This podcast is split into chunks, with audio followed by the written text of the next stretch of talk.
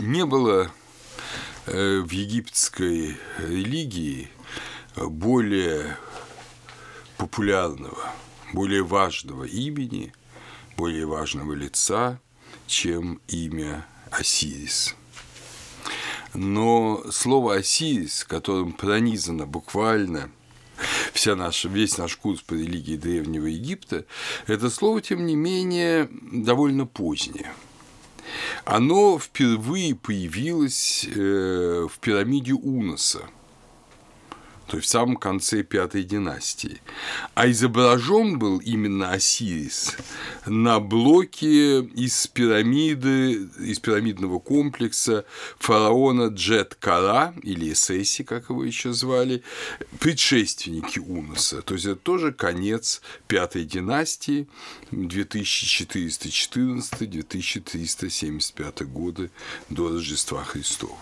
Правда, знак э, знак Осириса, так называемый столб Джед, э, присутствует в египетских памятниках с первой династии равно как и знак его супруги э, Исиды. Э, это узел Тит. Они были обнаружены в Хилуане э, в 1942 году, в 1942 году при раскопках могил, относящихся еще к первой династии. То есть что-то, связанное с Осирисом, уже было. И, как мы скоро увидим, было намного раньше первой династии.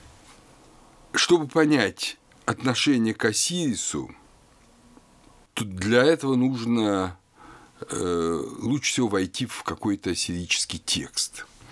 И я предлагаю вам прослушать э, гимн Осирису, который был очень популярен в Среднем и Новом Царстве, сохранившийся во многих копиях.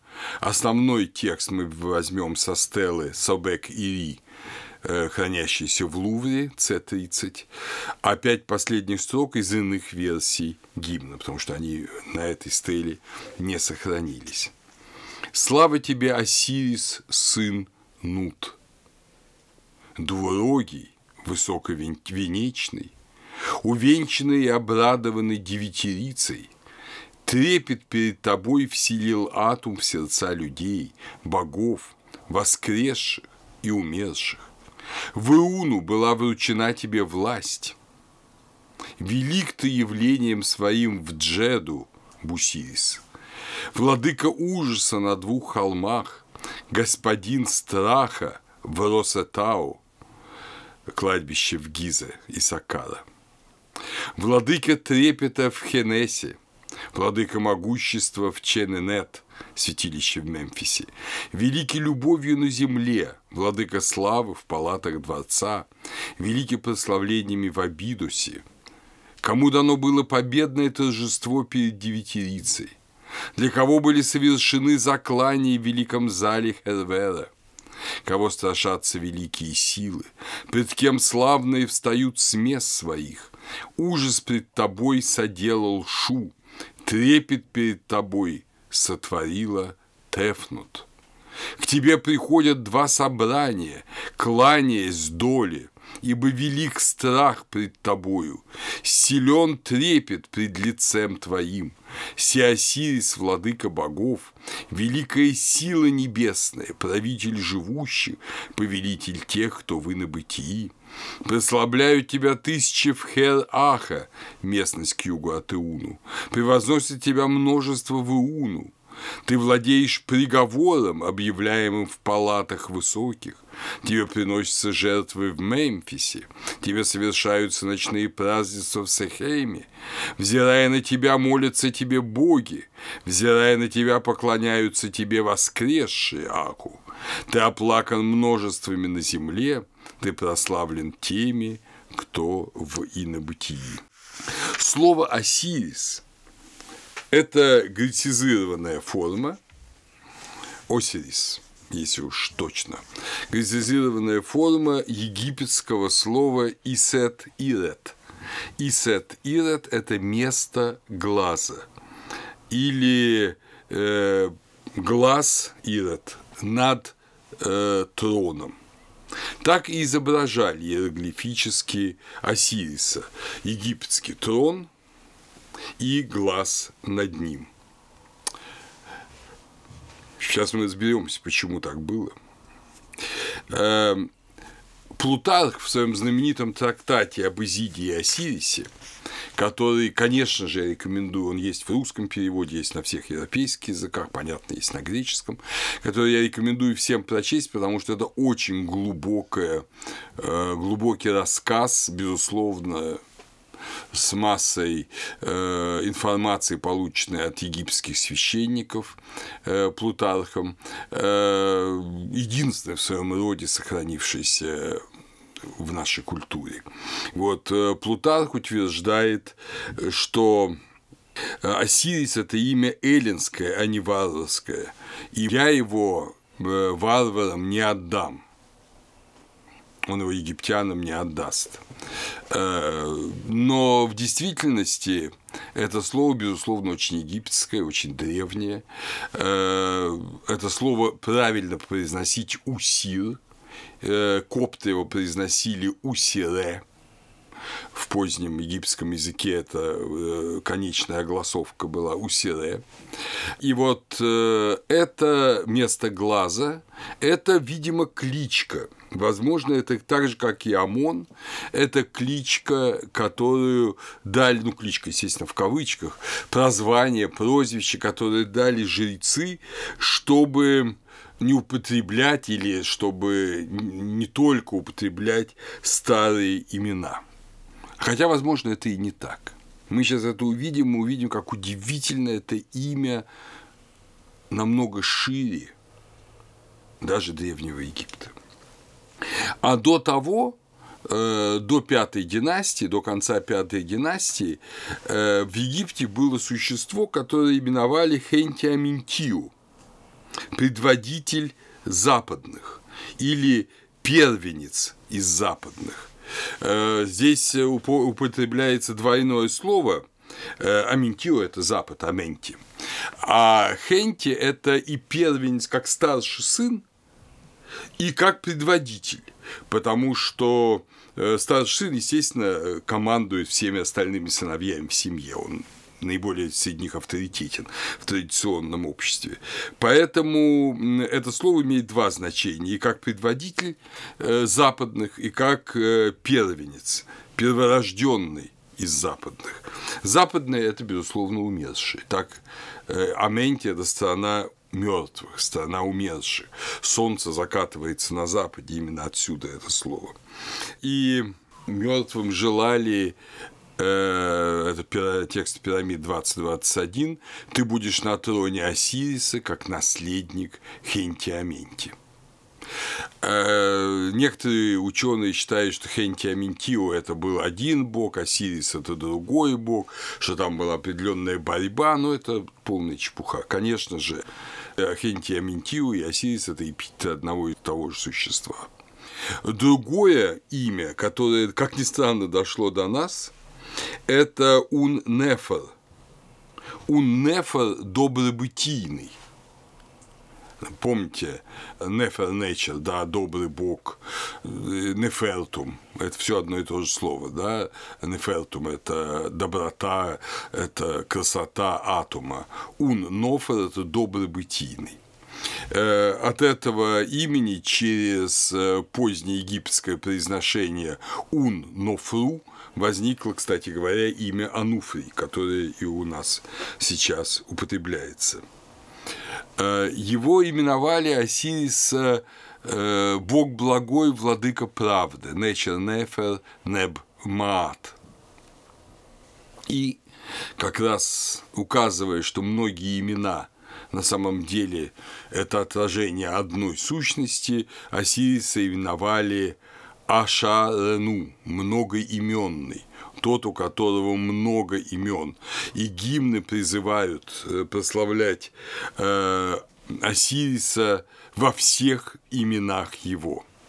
Все это не просто громкие титулы, э, они касаются сущности, сущности этого лица. О чем же идет речь? Осирис – это одно из э, имен, а, одно, одно из лиц, скажем так, это правильней, одно из лиц э, девятирицы Иуну.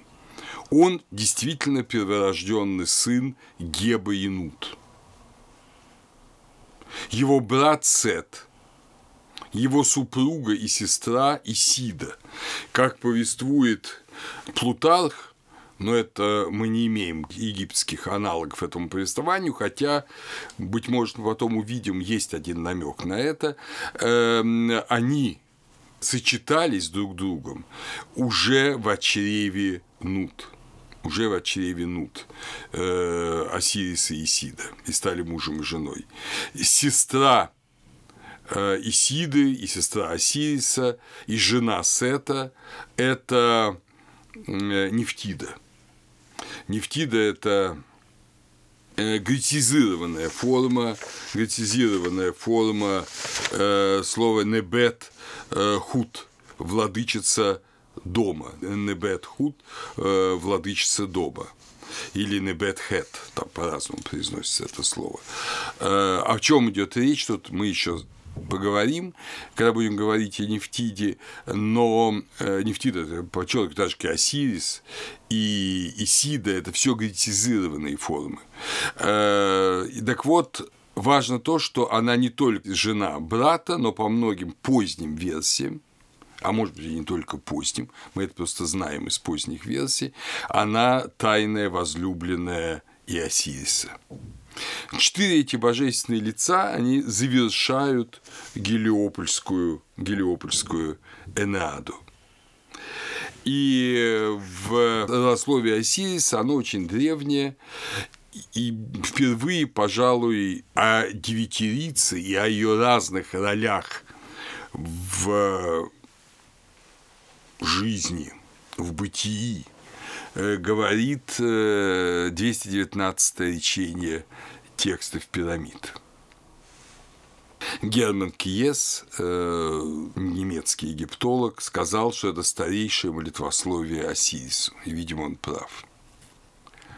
Именно с него, именно с, этой, с этого гимна, опять же, быть может, и раньше, но мы знаем с этого гимна, надо всегда помнить, возникает устойчивая форма Осирис и Мерек – как говорят сейчас египтологи. То есть Осирис и дальше личное имя.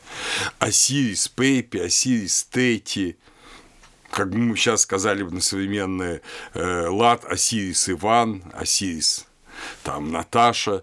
То есть каждый человек после смерти становится Осирисом, не теряя своей личностной природы. Это очень важно. Это Понимаете, эта традиция, она ведь, в общем, присутствует в христианстве. В христианстве мы, как говорит по учению апостола Павла, мы все являемся э, членами тела Христа. И, по сути говоря, можно сказать, Христос Наталья, Христос Петр, э, Христос Андрей, но мы так не говорим. А вот египтяне говорили. Египтяне специально подчеркивали вот эту, э, эту реальность. Итак, 219 речение текстов пирамид. «О атом, се сын твой Осирис, которого восставил ты, дабы жил он. Если живет он, Унос будет жить. Это из пирамиды Уноса. Да? Если не умирает он, то есть Осирис, Унос не умрет. Если не разрушим он, Унос не будет разрушен. Если не осужден он, на смерть. Унос не будет осужден. Если осуждается он, будет осужден и Унос. И дальше то же самое о всех богах девятирицы начиная с Шу и Тефнут. «О Шу, се сын твой Осирис, которого восставил ты, дабы жил он». И дальше идет все это – если живет он, у нас будет жить и так далее. Отефнут, все сын твой Осирис, которого восставила ты, дабы жил он. Дальше весь этот повтор. О Геб, все сын твой Осирис, которого восставил ты, дабы жил он. Далее повтор. О Нут, все сын твой, Осирис, которого восставила ты, дабы жил он. О Исида, все брат твой Осирис, которого восставила ты, дабы жил он. А дальше внимание. Осет, все брат твой Осирис, который был восставлен, дабы жил он и мог наказать тебя. И далее идет повтор. О Нефтида, се брат твой Осирис, которого восставила ты, дабы жил он. Вы скоро узнаете, что Нефтида вместе с Исидой восставили Осириса. И далее повтор. Отход, Интересно, что в более поздних эм, египетских, эм, египетской религии тот не входит в девятирицу, но здесь он присутствует. Отход. Се брат твой Осирис, который был восставлен, дабы жил он и мог наказать тебя. Вот это тот редкий случай, когда э, о Тхоте вообще говорится как о части девятирицы, как о личности девятирицы, ипостаси девятирицы, и наравне с этим – и, наконец, о гор, се отец твой Осирис, которого восставил ты, дабы жил он. И далее повтор. Вот это речение, это речение э, очень для нас важно, оно показывает всю полноту девятирицы и роли в ней. Вы видите, что, ну, если не говорить о Тхоте, который потом из девятирицы исчезает, нам еще в будущем придется о нем говорить, то мы видим, что все выставляют Осириса, и отцы, и матери, а это равно Геп и Нут, и и братья, и сестры, и сестры, но не брат, и сын. Теперь мы обращаемся к самому имени Осириса. Потому что это имя не случайно, и оно нам многое подскажет.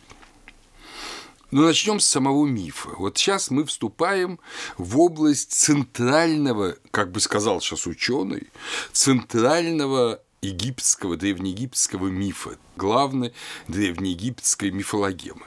Пусть слово «миф» вас ни в малой степени не смущает.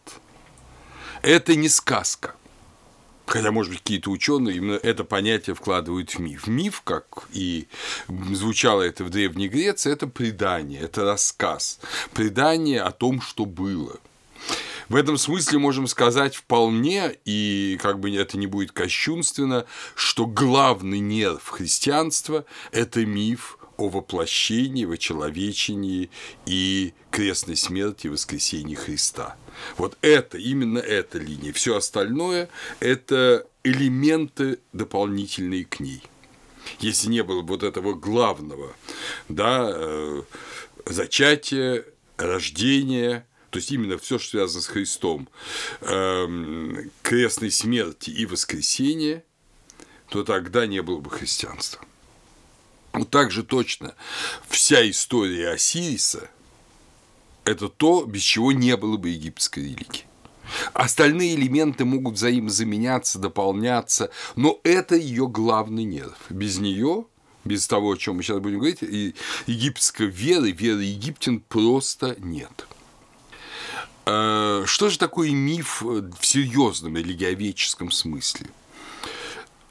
Как указывал э, египтолог, крупный египтолог Карл Блеекер – Миф – это повествование, имеющее значение символа веры. Видите, как похоже на христианское кредо. Ибо оно выражает смысл и сущность жизни. Миф повествует о деяниях, совершенных богами и полубогами в предысторические времена, благодаря которым мир принял свой нынешний вид и установились формы культуры, дабы возобновлять это новое состояние. Мифическое деяние должно воспроизводить в ритуалах его надо воспроизводить в ритуалах. Отсюда теснейшая связь между мифом и ритуалом. Но я бы даже добавил другое – больше. Мы это встретим не только в Египте, мы это с вами встретим и практически во всех остальных древних религиях, так называемых ритуальных религиях. Э, вот, что воспроизведение ритуала было важно не столько для того, чтобы в этом мире воспроизводилась какая-то ситуация, сколько для того, чтобы победить зло, энтропию этого мира – вот для этого надо было совершать ритуалы, воспроизводить миф в этом мире, чтобы побеждать энтропию и зло этого мира. И ученые до сих пор спорят о том, что было первично в доистории, естественно, миф или ритуал. Были ли случайные ритуалы, которые потом с помощью мифа объяснялись, или были сначала мифы, которые потом с помощью ритуала воплощались. На мой взгляд, спор о курице и яйце. Понимаете, это вещи э, одновременные, одновременные. Э, но вот если мы говорим о христианстве, то здесь мы совершенно очевидно говорим, что сначала было событие, да, а потом это событие э, переросло и можно сказать, что это был миф, да, вот событие и предание о нем, да, а потом оно переросло в ритуал. Если мы осмелимся сказать, что э, события, связанные с Осирисом, были исторической реальностью, э, то тогда мы также скажем, что сначала был, было предание, потом ритуал. Но у меня есть глубокое ощущение, что здесь, э, если вот использовать фильм моей юности, здесь скорее мы имеем дело с воспоминанием о будущем – с тем, что должно быть, но что в силу обычного перенесения сознания во времени из настоящего в прошлое, люди ведь вспоминают прошлое, они могут вспоминать будущее. Поэтому то, что должно быть, то, что предчувствуется, оно переносится в то, что уже было. Ну, как бы там ни было. Интересно то, что Осирис как э, вот сущность того, что произошло с Осирисом, это ведь не чисто египетская вещь. История о смерти Бога, как ни странно, да, как ни странно звучат эти слова, потому что в греческой традиции мы знаем, что главная категория Бога – это его бессмертие, атанатоtheos – бессмертный Бог, э, э, что предание о смерти Бога, трагической смерти Бога, ужасной смерти Бога и его преодоление этой смерти и преодоление этой смерти, его восстание из мертвых – это общая тема многих древних традиций. И эти древние традиции в нашем школьном и университетских учебниках обычно именуется, вы все, наверное, помните это, э, предание, миф, легенда об умирающем и воскресающем Боге. Но на самом деле Бог-то один раз умер и воскрес, а ритуал, связанный с его смертью и воскресением, он действительно празднуется ежегодно. Э, или даже у нас есть подозрение, что в Месопотамии праздновался два раза в год. Э, вот. Так же, как и у нас. Пасха празднуется каждый год. И смерть Христа на Страстной Седмице, да, его воскресенье в пасхальную ночь, это воспроизведение того, что один раз было в действительности. То же самое и с Осирисом, то же самое и со всеми остальными героями предание об умирающем воскресающем Боге. Поэтому, если уж использовать этот термин, по сути, верный, давайте его используйте в правильной форме. Предание об умершем и воскресшем Боге. Осирис, безусловно, Бог. Он один из членов девятирицы. Он одна из личностей – вот этой единой усии, исходящей от атома и через атома от нуна, от божественного сверхбытия и набытия. Но с ним произошла эта трагедия. И эта трагедия произошла из-за его брата, другой личности другой ипостаси девятирицы. То есть разлад произошел не где-то на земле. Разлад произошел в самом божественном бытии. Для египтянина, если бы он а, наверное, такое и было на самом деле в первые там 100-200 лет после пришествия Христа, когда две религии вполне живо сосуществовали в Египте, для египтянина Эдем был божественным вот инобытием, вот этим бытием девятирицы. И Адам был лицом этой девятирицы. Как-то так вот. Они, наверное, понимали это таким образом. Поэтому, кстати говоря, египтяне были первым народом, который как народ обратился ко Христу, как я уже рассказывал. Эм, они увидели во Христе не альтернативу своим преданиям, а осуществление своих преданий. Они поняли, что прошлое – это на самом деле будущее. И то, что они думали было во время Оно с убийством Осириса, то на самом деле э, было воспоминание о будущем. Но теперь обратимся все же к самим именам.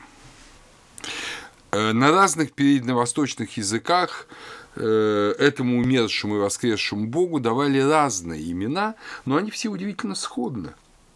В Шумере мы еще будем потом с вами долго говорить, ну, естественно, когда будем проходить религию Месопотамии, будем долго говорить о Шумере, но в Шумере в совершенно особом мире, с особым языком, не семитским языком, мы не знаем, к какой он семье относится, этого бога звали Думузи.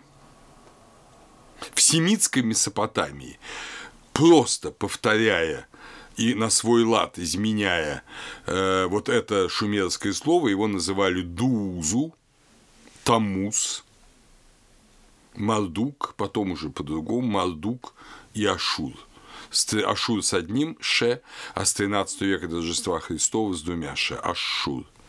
В Ханаане его называли Адонаи, Господь, Мелькарт, владыка э, города Керта э, на семитских языках город. Мелькарт, отсюда, кстати, имя Молох, это гретизированная форма слова Мелькарт. Эшмун. В Угарите его именовали Баал, Господь, сын Эля, Бога. У хетов, народа индоевропейского, который стал где-то с начала второго тысячелетия э, до Рождества Христова диффузировать, проникать в Малую Азию, в нынешнюю Турцию, его именовали Телепинус. У греков в Минойский период, когда уже был греческий язык, значит, в поздний Минойский период, э, Даозос, Даоннос, Дионис. Э, совершенно очевидно, что слова Думузи, Дуузу, Тамус, Дионис – суть одно и то же слово. Значимое, кстати, только в шумерском языке. В шумерском языке оно очень легко переводится. Думузи, Думузи – верный сын. Запомним это, это очень важно. Верный сын. Вот когда мы с вами э, в церкви слушаем, читаем перед Великим постом э, Евангелие о блудном сыне, эту притчу Христа о блудном сыне, то мы помним, что один сын блудный, другой верный. Но в евангельской притче верный сын выглядит не очень симпатичным по правде сказать. Э, а вот категория верного сына, она очень велика. И сам Христос, который, как вы помните, называют Сыном Божьим, он сам себя называл в Евангелии от Иоанна Сыном Божьим. Сам Христос, он верный Сын. В чем его верность? В том, что он смог пройти весь путь своей земной жизни, не соблазнившись многочисленным соблазном сатаны, не испугавшись, да, не отказавшись от той чаши, которую надо было выпить, не соблазнившийся, да, если мы вспомним и фильм Скорцезе, и слова самих там иудеев «Сойди с креста», не соблазнившийся даже на кресте, но прошедший путь до конца. Вот в этом была его верность. И этим он, как вы понимаете, победил смерть. Самуэль Мерсер, э, очень известный канадский египтолог, как раз издатель текстов пирамид с очень большими комментариями, э, и одновременно богослов христианский, он усматривает э, в именах в другом ряде имен Асари, Асар, Ашур и Осирис такую же безусловную единую фонетическую линию. Асари – это наиболее ранняя форма имени, которая зафиксирована на цилиндре, э, цилиндре царя, месопотамского царя Гудеи. И Асар э, – это титул Мардука, так же, как Асари, Ашур – естественно, божество Ассирии и Осирис. Причем имя Асар писалось знаками престола и глаза в Месопотамии точно так же, как имя Осирис, Исит, Исет, Ирет, Осирис, да? Мардук Асар, подобно Осирису, именовался добробытийным, а э, слово «асар» и у ассирийцев, и у древних евреев означало быть милостивым. Э, Наконец, все обладатели этого имени были связаны с миром умерших. Это были умершие и воскресшие. И Мардука именовали даже господином, ну, царем, да, господином Нижнего мира. Они все имели опыт смерти и воскресения, все назывались пастырями людей, и одним из их обязательных атрибутов был пастушеский посох. Когда мы смотрим на э, египетских фараонов, на египетских царей в их таких официальных статуях, мы всегда видим, что у них вот руки прижаты к груди, и в одной из рук находится посох пастушеский такой вот э, полосатенький. Э, вот, а в другой руке плеть, символ власти. Значит, он пасет и повелевает. Ашур, Осирис, Мардук и Думузи тесно ассоциировались с мировым древом, с осью, соединяющей земной и небесный и подземный миры. Они сами являлись такой осью. И мировое древо на Переднем Востоке – это был повсюду образ соединяющийся с кедром, кедры ливанские, так хорошо нам известны по поэтике Ветхого Завета, особенно по псалмам, по песне песни, по словам пророков, кедры ливанские. Почему? Потому что это было самое крепкое дерево, самое мощное дерево, кроме того, оно росло еще на горах, ливанских горах, Передний Восток. Вот совсем к нам близкий Передний Восток, довольно плоские места, или если они даже гористые, как Синай, то там никакие деревья вообще не растут. Только на Ливанских горах, которые хорошо обводнены, которые правильно с точки зрения движения облаков расположены и туманов, на них достаточно воды для лесов. И вот кедр ливанский – это образ мощнейшего Вспомним и э, пророчество Даниила, там тоже связанное с кедром ливанским. Это э, такой мощнейший образ соединения неба, земли и преисподней. От корней, уходящих в глубины гор, до вершины, достигающей неба. Э, в страну кедров отправляется Гильгамеш, э, герой месопотамского эпоса, ну и так далее, и так далее. Так вот, интересно, что кедр был посвящен Ашуру, Ашуру в Месопотамии. И э, дерево, посвященное Ашуру, оно перехватывалось железными обручами, как бы символизируя, видимо, мы можем только предполагать, символизируя его целостность. Может такая другая была символизация. Но интересно, что священный столб Осириса, Джет, это тоже столб, у которого верхняя часть имеет вот такое вот членение горизонтальное, которое, видимо, связано, э, с, может быть, тоже с обручами.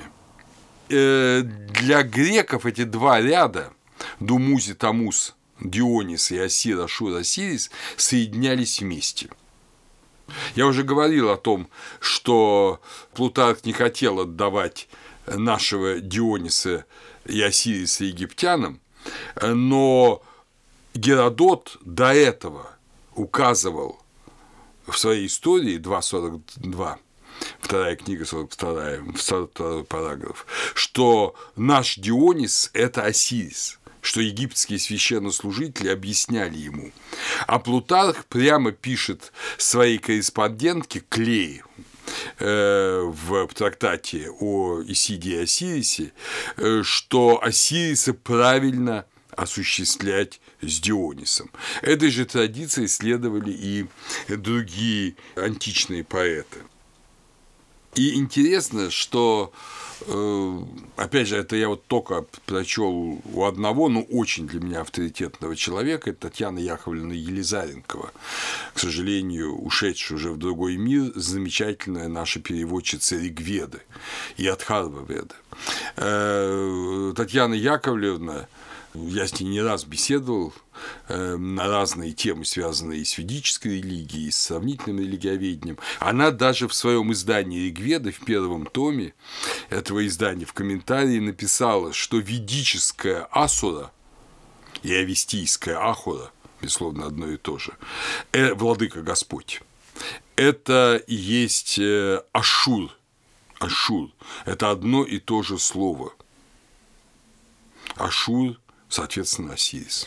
Вот видите, как широко расширяется это э, явление. Надо сказать, если уж мы говорим о санскрите, о ведической традиции, то э, в Месопотамии второго тысячелетия до Рождества Христова, причем начало второго тысячелетия до Рождества Христова, уже совершенно точно зафиксирована индоевропейская, то есть, по сути говоря, ведическая традиция и известны имена богов имена богов ведических э, в Месопотамии. Ими клянутся хеты, ими клянутся эм, э, значит, предки персов, медийцы. Так что э, какие-то связи были. Да, знаем мы это не очень хорошо, но, как говорится, что поделаешь.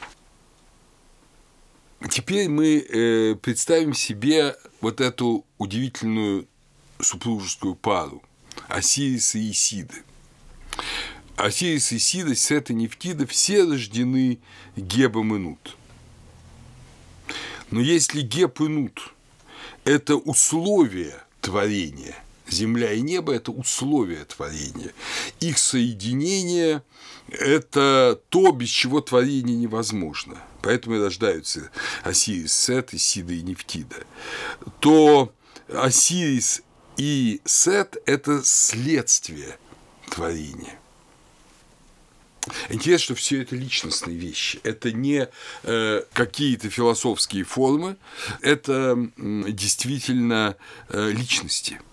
И мы увидим, что это личностное их наполнение, это не дополнение, не такой, э, ну, если угодно, атрибут какой-то мифический, сказочный, да, как там живая печка там, или что-то еще, а это их совершенно необходимое качество потому что они отвечают за свои действия. Их действия ценностны, привязаны к добру и злу. Поэтому это личности. И если Осирис и Сет – это личности, причем одна из них – это рождение, жизнь, Осирис – это рождение, жизнь. Э, его изображают зеленым или черным цветом. Э, кстати говоря, до сих пор, посмотрите, очень многие э, знамена Э, флаги э, Переднего Востока, в том числе, по-моему, египетские, они содержат в себе обязательно полосы зеленого и черного цвета. И, э, ну, если зеленое, может быть, связано как-то с именем теперь пророка, то почему черное? оно воспринимается совершенно положительно. Это совсем не наше представление о черном цвете, как чисто траурном и негативном. А все дело в том, что черным была та плодородная земля Нила, из которой все росло. Вот это э, после разлива Нила черная земля, изначально Египет называли Такемет, черная земля. Э, это то, что давало вот этот великолепный урожай. Поэтому черный цвет – это цвет э, потенции жизни в Египте. А зеленый – это сама жизнь, естественно, эти ростки. Поэтому осирисы изображали черным или зеленым, совсем не потому, что он был негром. Э, вот. И его э, связывали с такими категориями, как зерно, непер, колос, поле, ну и, конечно, сам Нил, Хапи, потому что Нил был подателем жизни. И традиция приносить умершим в жертву пиво, то есть жидкий хлеб, да, зерно, хлеб – в ритуале воскресения, это мы видим еще в неолитической традиции, и с этим всем э, соединяется Осирис. То есть он вот потенция жизни, потенция э, бытия. А Геп и Нут родили жизнь. И теперь вспомним, опять же, э, вспомним э, начало Евангелия Иоанна. Э, в нем была жизнь. Да? Это слово, и слове была жизнь, в нем была жизнь. То есть это была жизнь. Э, именно поэтому осирисы часто изображают э, с детородным членом, готовым к соитию, потому что он податель жизни тоже, он дает жизнь, но еще и по другой причине, о которой я скажу чуть позже. И э, часто поклонение Осирису, опять же, даже в школьных учебниках есть, его э, одним, одной из форм сирического ритуала был вот этот ковчег Осириса, ну, обычный ковчег египетский, то есть э, деревянный э, кедровый гроб по форме человеческого тела, э, в котором наполнялся землей, вот той самой черной плодородной землей, с семенами э, пшеницы или ячменя. И, наверное, его поливали.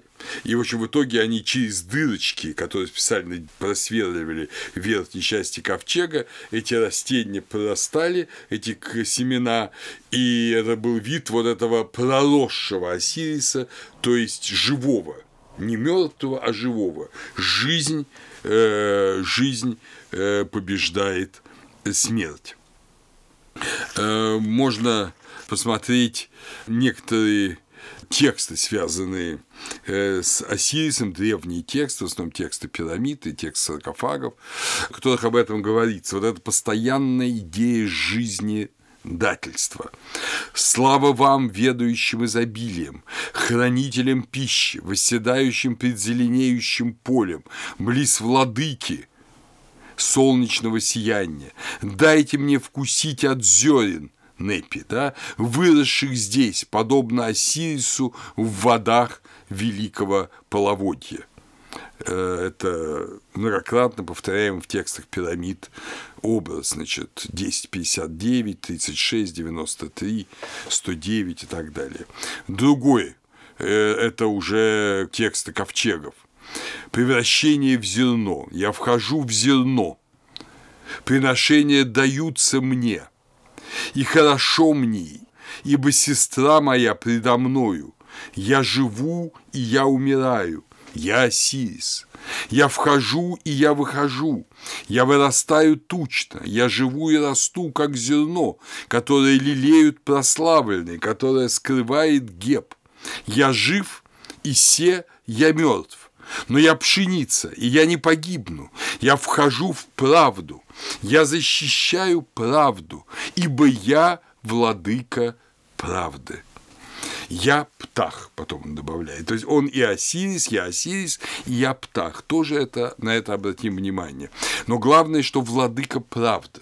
Вы видите, что все эти вещи с жизнью, они связаны не просто с физическим процессом поливания земли и прорастания семян, они связаны э, с нравственной категорией.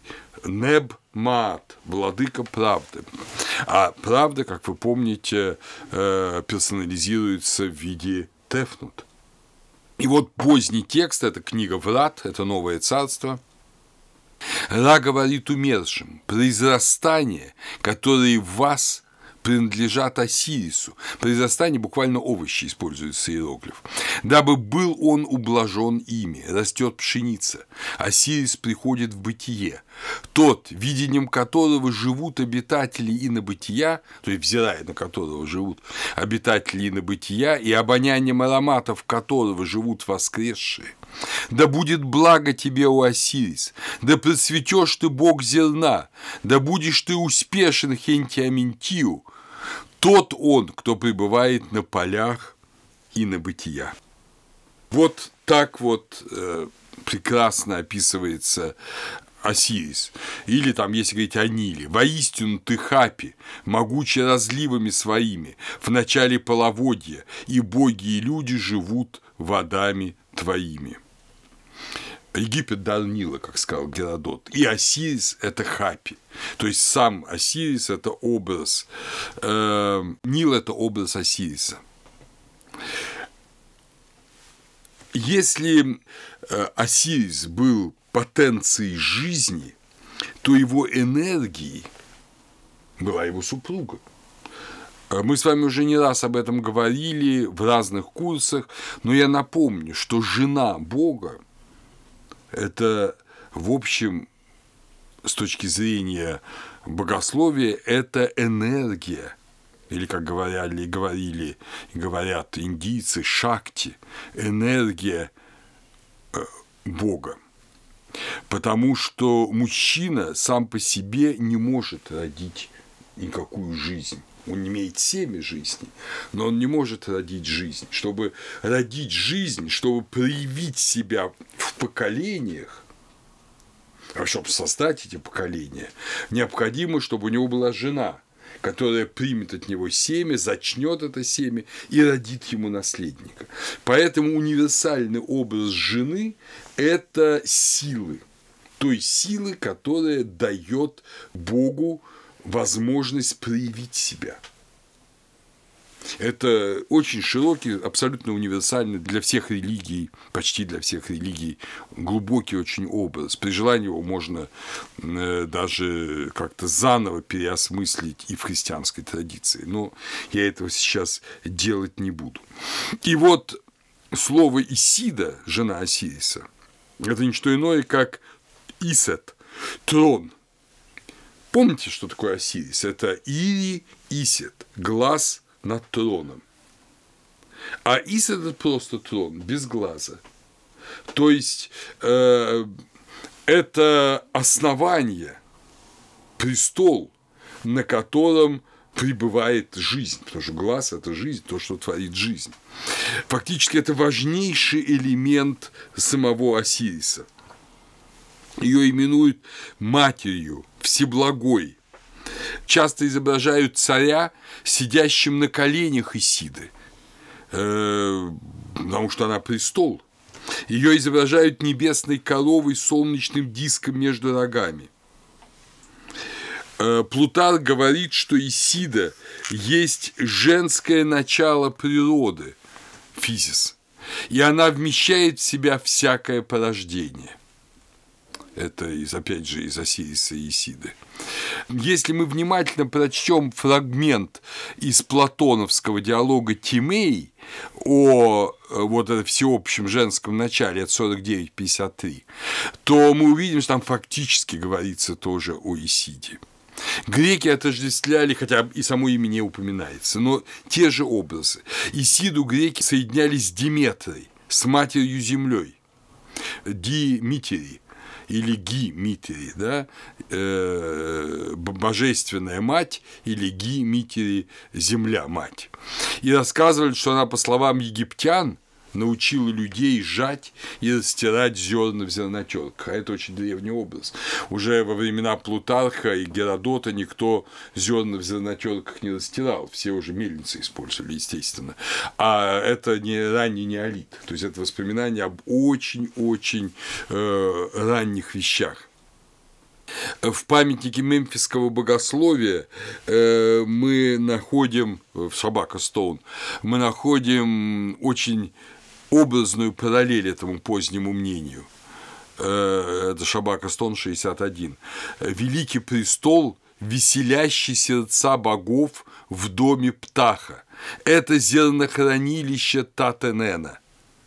Это владычица всяческой жизни. Через нее подается пища и все потребное обеим землям, то есть и небу, и земле. Э, вот видите, она подательница жизни.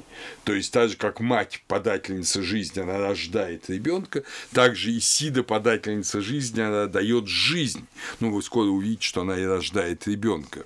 Э, в... Э, Ее называли Исиду великой волшебницей, могущественной в чудотворении опять же, слово, которое употребляет корень «к», «хекау», чудотворение, ну, можно переводить колдовство, творение неких сущностей.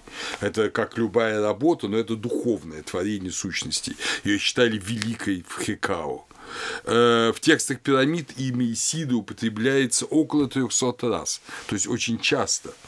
Э, уже в эллинистическое время при Птолемее I, сыне Лага, в Александрии были учреждены мистерии Исиды, наподобие левсинских. В них посвящали как в Элевсинских мистериях посвящали Диметрии и Персифоне. Мы знаем это по раскопкам тех же Помпей, где открыт храм Исиды э, был. Мы там видим, как жрецы Исиды пытались спасти священные предметы, что-то унесли, что-то потеряли, сами они частично погибли. Э, при этом вот они пытались выйти из этого погибающего города. Э, Плутарха, Пулей говорят о том, что почитание Исиды было колоссально в Средиземноморье.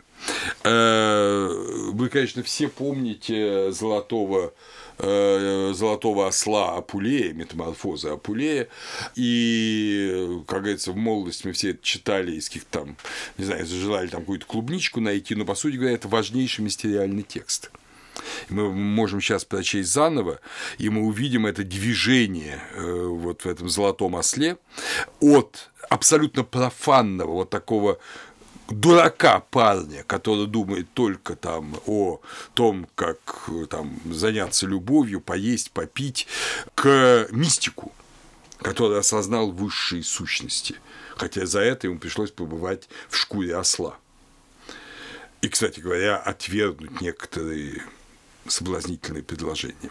Э, вот, только после этого ему открылся путь. И вот в конце, э, когда он именно на мистериях Исиды, он в виде осла присутствует, этот герой Луций, да, героя Пулея, и ему является во сне некая великая жена и говорит, что должен съесть розу из венка, который несут э, вот во время священнодействий, тогда ты станешь человеком. Вот, и когда он потом молит, кто это великий, он все это делает, становится человеком, но говорит, когда он молит, кто это великая жена, она говорит, что у меня есть много имен, я Астарта, семитское имя, Геката, Кибела, Диметра, Селена, но истинное мое имя Исида. И она сохранит Луция в этом мире и даст блаженство ему в царстве мертвых, где она, Исида, просветляет мрака Херонта, царствуя над стигийскими тайниками. То есть вы видите, конечно, э, для греческого сознания – идея воскресения отсутствует, но благая жизнь за гробом, она тоже дается Исидой. Вот это великая энергия, великая энергия Осириса. Ну а теперь мы перейдем к сложному, но важнейшему элементу сил разрушения.